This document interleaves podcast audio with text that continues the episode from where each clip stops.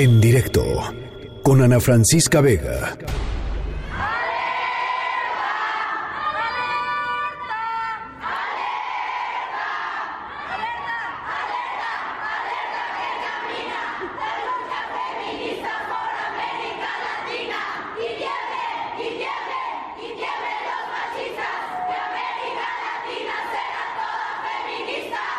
Porque viva se las llevaron. ¡Viva las queremos!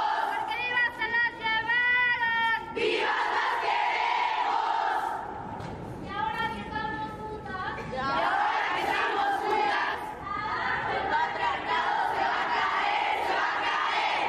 La vida del feminismo se va a vencer, se va a vencer. Señor, señora, no sean diferentes. Se matan las mujeres en la cara de la gente. Señor, señora, no sean diferentes. Se matan las mujeres en la cara de la gente. Mujer, escucha. Esa es tu lucha. Mujer, escucha. Esa es tu lucha.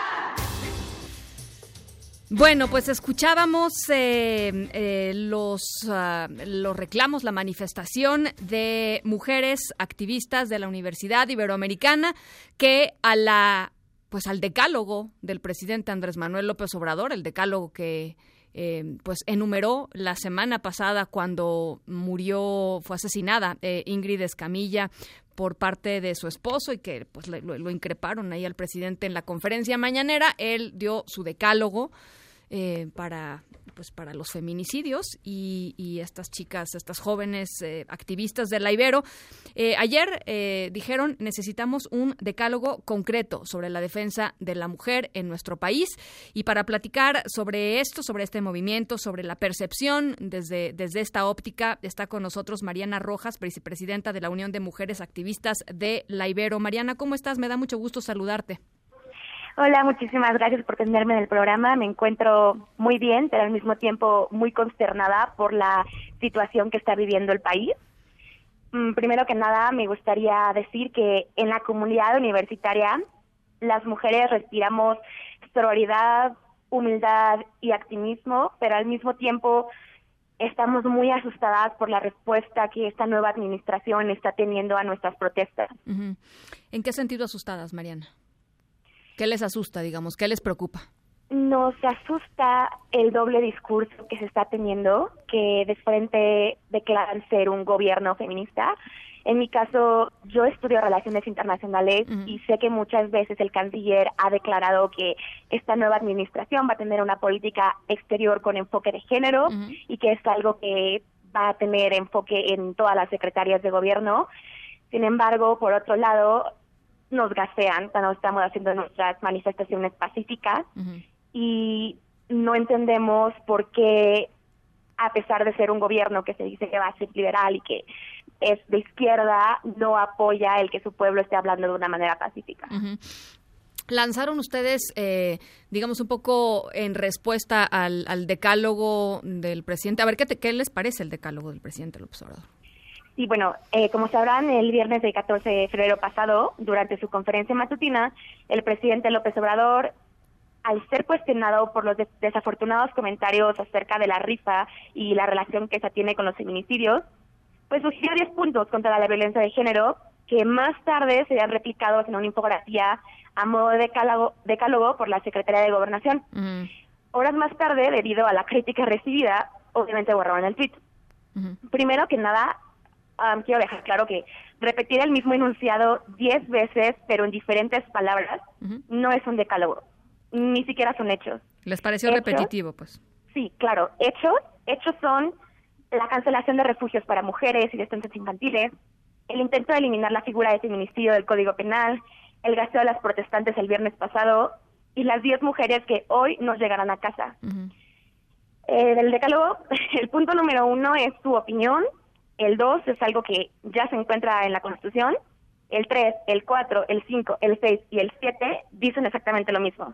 El ocho, pues nos preguntamos cómo piensa lograrlo. Y el nueve, respecto a pues que las mujeres están siendo protegidas, nosotras como mujeres de la comunidad universitaria tenemos completamente otros datos. A ver, Mariana, eh, eh, pues como un poco en respuesta y diciendo necesitamos eh, propuestas concretas, ustedes lanzan siete. ¿Por qué no nos platicas un poquito de qué se trata? Así es. Em, lo que nosotros lanzamos no es en sí un decálogo, es una respuesta al decálogo, pues que no cuenta con diez enunciados, em, entre los cuales destaca, sobre todo por todo que está en boga ahorita, por el caso Escamilla, la número tres, que es sancionar la publicación y el lucro con imágenes de las víctimas en redes sociales o medios de comunicación. Y no solo eso, sino sancionar el proceso de revictimización que las familias viven porque su un, miembro familiar haya sido víctima de feminicidio. Em, lo pudimos ver de, en el caso de Ingrid, de pues sí que sus fotos fueron filtradas, pero también lo podemos ver en el caso lamentable de esta pequeña Fátima, en el que se culpa a la mamá por no haberle a recoger o se culpa al papá por ser un padre ausente, pero o sea, es como que sigue el proceso de revictimización y no se habla del asesino. Todo esto y el hecho de deslegitimizar el movimiento feminista y que sea hecho para lucrar en la prensa, creemos que debería ser condenado porque hay una diferencia entre libertad de expresión y libertinaje. Entonces creemos que esto es una línea muy ligera que tendremos que tener mucho cuidado en no cruzar, pero que sí debería ser sancionado.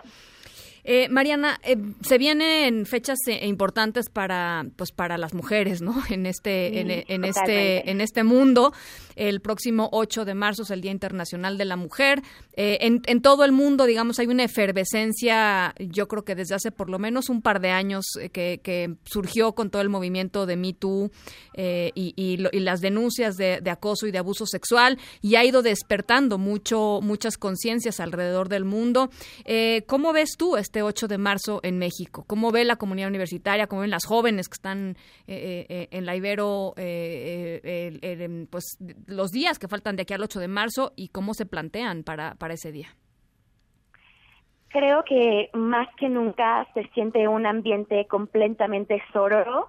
Creo que va a ser uno de los 8 de marzo en que más respuesta vamos a tener en las movilizaciones. Em, creo que la situación se está haciendo más visible. Desgraciadamente, el hecho de que cada vez vivamos el feminicidio más cerca hace que sintamos que en este juego de la lotería feminista, mañana cualquiera de nosotras puede ser una de las diez y hace que queramos alzar la voz. considero que los, bueno, el estado, el estado de feminicidio en México es como una casa que se está incendiando. No porque en las esferas de privilegio en nuestras habitaciones no estén llegando aún las llamas, significa que no tenemos que luchar también y salir a intentar apagar el fuego. La, eh, bueno, por parte de la Ibero, estamos convocando un colectivo que va a tener eh, la participación de el ITAM, el Colegio de México, el CIBE, el TEC de Monterrey, la Universidad de Agua Norte y Sur, la UP y la UAM, para que vayamos de manera colectiva a la marcha, porque este feminismo en la situación actual no tiene por qué distinguir entre universidades, porque el movimiento debe ser colectivo y debe ser horizontal. Entonces, creo que por fin va a haber una presencia firme de universidades que pues es cierto que la que la esfera de las manifestaciones y movilizaciones feministas ha sido ocupada los últimos años por universidades públicas y creemos que este año por fin vamos a poder tener como que un espacio y creemos que eso está muy bien porque como repito es un el movimiento debe ser colectivo y horizontal y sin importar universidad, sin importar de dónde vengas o cuál sea tu su contexto, la lucha es de todas. Oye, fíjate que hoy sacó eh, Consulta Mitowski una encuesta muy interesante en torno a, la violencia en contra de la mujer, eh, por supuesto en cuanto a los feminicidios. Em, eh, la gran mayoría de los mexicanos piensa que evidentemente pues eh, no ha habido los resultados que se esperaban.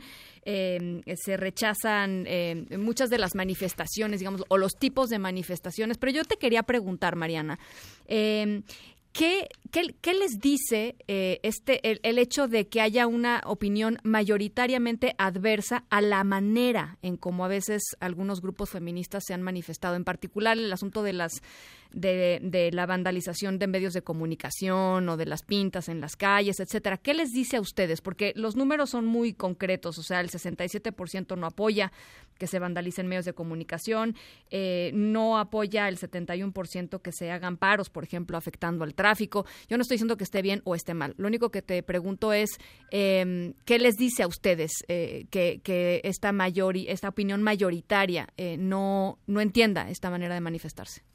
Sí, claro, y en realidad es una pregunta muy interesante, pero pues tenemos que admitir que todo es sistemático. Todos estamos dentro de un sistema que viene con un conjunto de creencias que nos han enseñado desde que nacimos.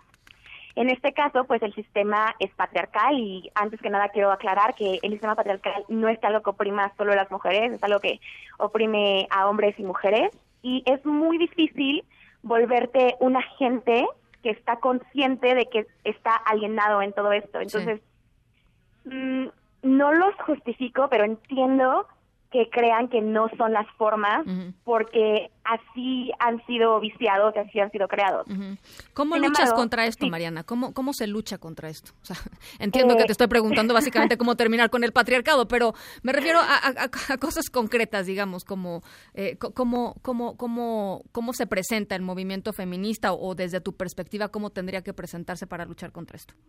Ok, como te repetía, bueno, como te decía, te repito que es un sistema y ningún sistema se ha podido romper de manera pacífica o de manera, mm, pues sí, como que... No violenta. De manera lenta, no manera no violenta, ¿sabes? O sea, Revolución Francesa, em, derechos de las personas em, homosexuales, eh, el apartheid en diferentes países, creo que sí es importante que hagamos programas como para aculturar a, la gente a esta nueva etapa que nos viene, que yo espero que sea una etapa feminista, pero también es importante que nos vean en las calles, que nos vean presentes, que honestamente no hay otra manera de que nos veamos representadas en los medios. Si fuera una marcha completamente pacífica, sería una nota súper pequeña en un cuadrado pequeño en la plana número 53 y el hecho de que hagamos ese tipo de manifestaciones que podrían parecer violentas hace que tengamos más espacios, hace que nos adueñemos de los espacios públicos y que la gente preste atención al tema. Creo que, bueno, es un muy buen primer paso, que es llamar la atención y una vez que ya se llama la atención, incluso en crítica, pues bien dicen que no hay publicidad mala. Mientras se hable de feminismo, mientras es un tema que se mantenga en la agenda, creo que es un primer paso, ya que pues para que la educación en realidad sea algo que pueda hacer una diferencia, los sociólogos dicen que tienen que pasar mil años en, en educación para que una sociedad cambie. Entonces creo que ahorita algo más disruptivo, algo de salir a las calles y hacernos visibles es lo que podemos hacer desde nuestra trinchera, al menos como mujeres universitarias que no tienen un espacio en las políticas públicas. Bueno, pues ahí está. Eh, les recomiendo mucho, por cierto, la, encuesta de, de, Consulta Mitowski, porque hay, hay mediciones que también, digamos, eh, pues, pues, son un poco contradictorias con este, con este asunto de, de las formas, porque, por ejemplo, sí se apoya mayoritariamente parar las clases en algunas escuelas hasta que se arregle el asunto del acoso y del abuso sexual. Sí se apoya mayoritariamente que, em, eh, que haya manifestaciones abiertas en eventos del presidente López Obrador exigiéndole mayor compromiso en contra de los feminicidios. En fin, eh, es, es, es eh, pues un fenómeno, digamos, esta es una, una fotografía, pero es un fenómeno en movimiento. Y bueno, pues ahí está, y allí están las, las jóvenes de la Ibero y estamos rumbo al, al 8 de, de, marzo. Mariana, te agradezco mucho y ojalá podamos platicar un poquito más adelante. No, a ti muchísimas gracias y solo quiero recordarles a todos que México está vivo porque nosotras vivas nos queremos. Mariana Rojas, vicepresidenta de la Unión de Mujeres Activistas de la Ibero. En directo con Ana Francisca Vega.